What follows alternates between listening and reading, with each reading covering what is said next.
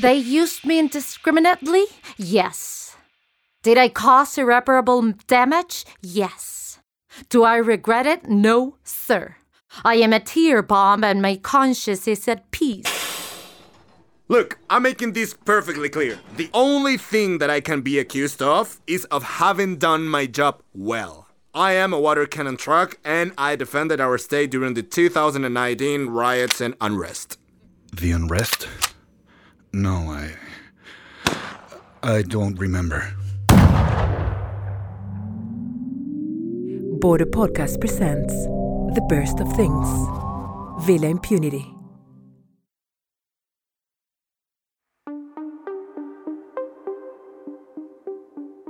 In the Chilean countryside, thousands of kilometers from the capital, there is a police weaponry rehabilitation center.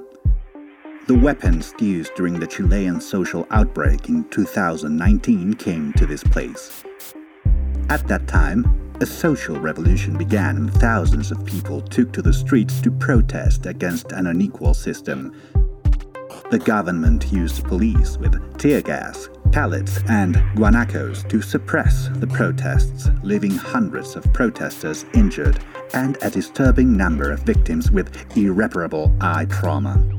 None of these weapons were tried or prosecuted, despite having solid evidence on serious human rights violations in various areas of the country.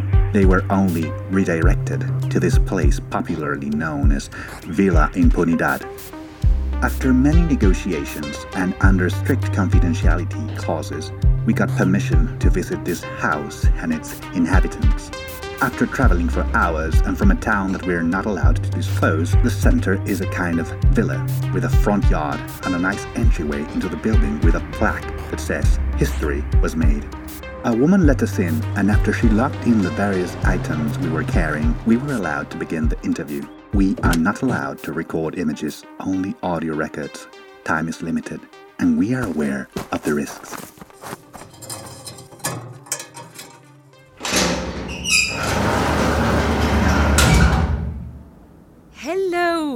Welcome. We haven't seen a human face around here for years. Sorry, there's so much protocol, but you know we take care of our things with so much love. There are several weapons that you will meet today, and well, I hope that we have a pleasant time and properly show you the life we lead here. Yes, of course, we can start the interview immediately.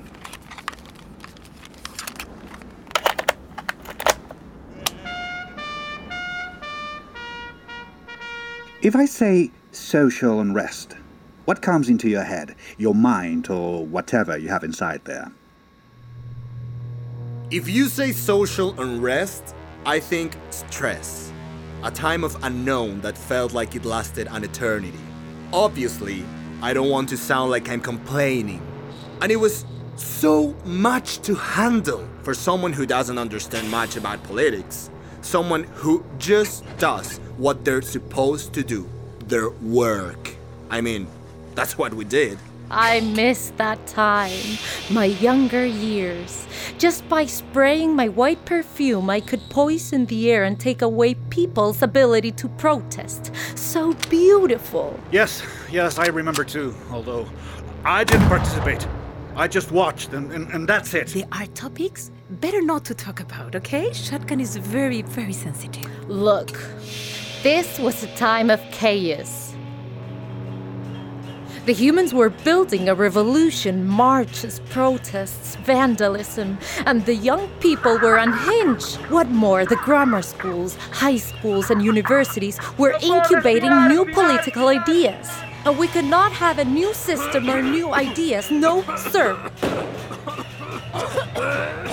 Well, they said it was like a pressure cooker, a time bomb that was going to explode. And well, I exploded.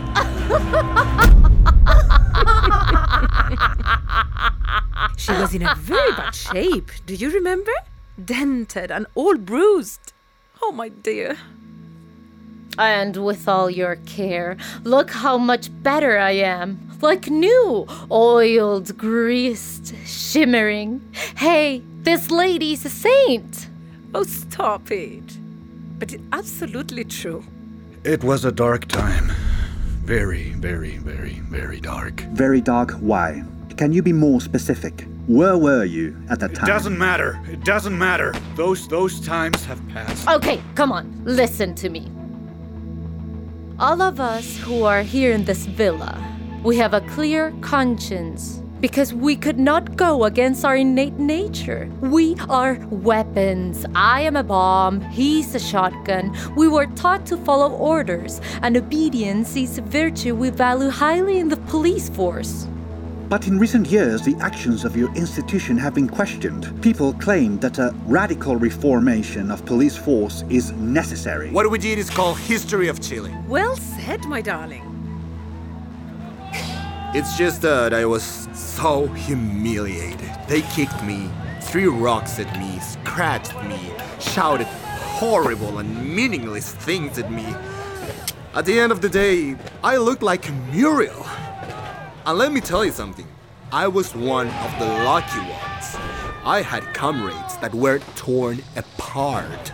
The protesters climbed on top of them and ripped off their extremities.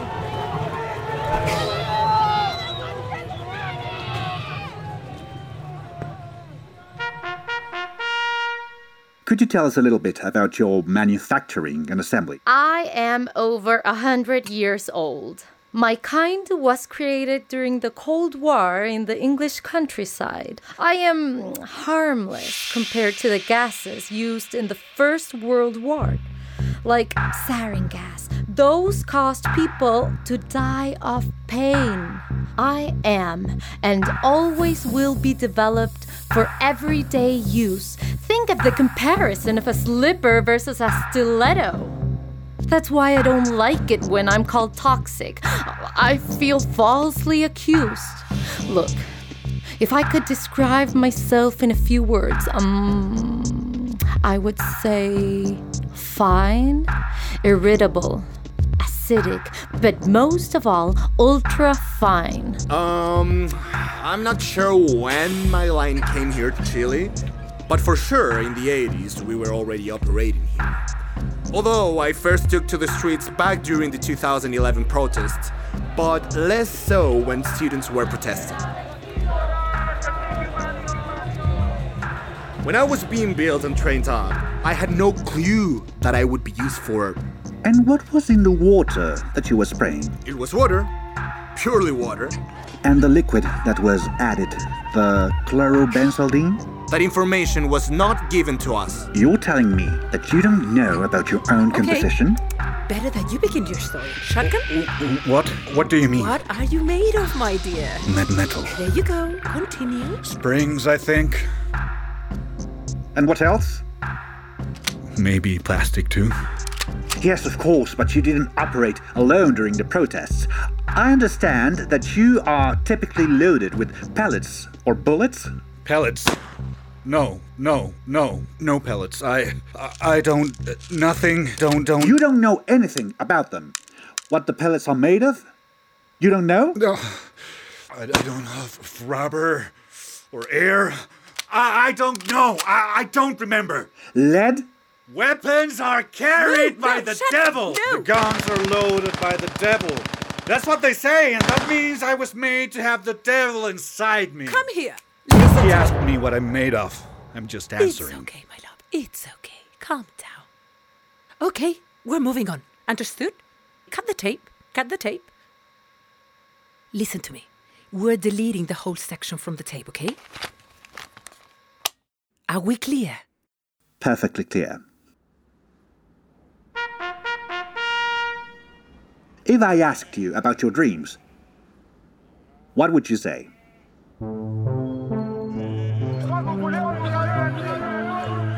Sometimes I dream that I face justice.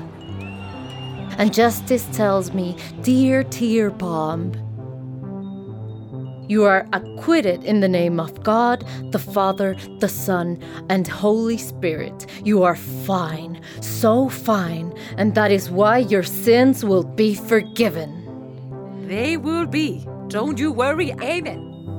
I'd like to be an actor, acting in a series or hopefully in a movie.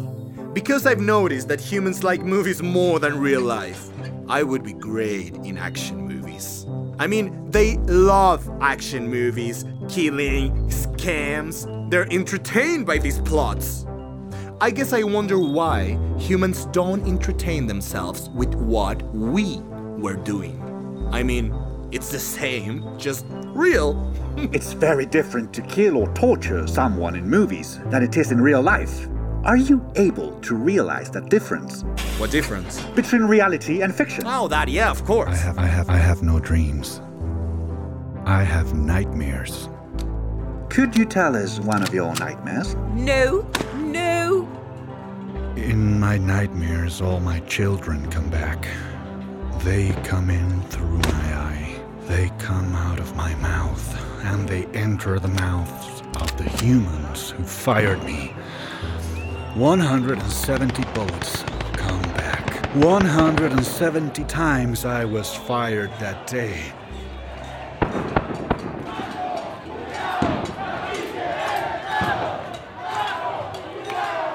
But you exerted a disproportionate use of force and indiscriminately shot the protesters in the face and a few meters away, breaking all manner of protocol and blinding the civilian population. But we didn't kill anyone. Enough. You're exceeding yourself. We didn't kill no Take one. shotgun to rest No immediately. one! I am not a murderer! I just followed orders! Stay away from me! Why don't you come with me to the kitchen? I would like to continue to talk to the other weapon. No. It's much too dangerous to leave you alone with them. I mean, they're weapons. Well, in the meantime, could I ask you a few questions? Yes, of course. That's why you're here.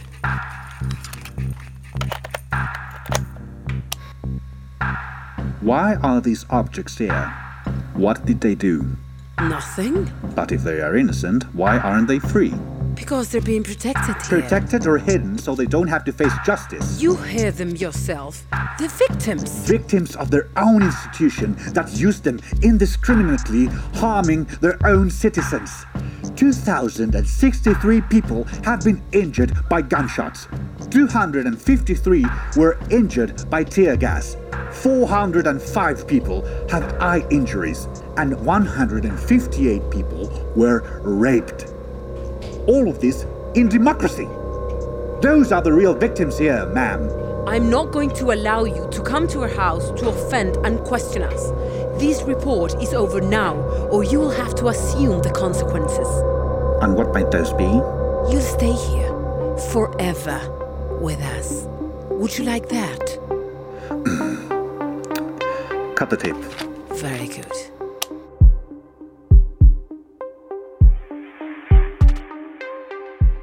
This report would have ended here with that direct threat made to us by the caretaker of the village. But no, what happened next was absolutely outside of script. You thought that we wouldn't realize what you're actually doing here? Only investigate. We have information. We know a lot that could make a real documentary. Okay, I'm listening. We can give names of the humans who used us, accuse companions, give dates, show documents. We know everything that happened. I'm recording. Tell me what really happened. But in return, we need impunity. You have enough impunity. I don't have the power to get you out of here and promise that outside you won't be judged. Come on, convince your contacts. Say we have state secrets that we can reveal. Politicians, police, and the army could fall with everything we know. All thanks to you. You would become famous. And what do I have to do? Put me in your backpack. What? Just put her in your backpack.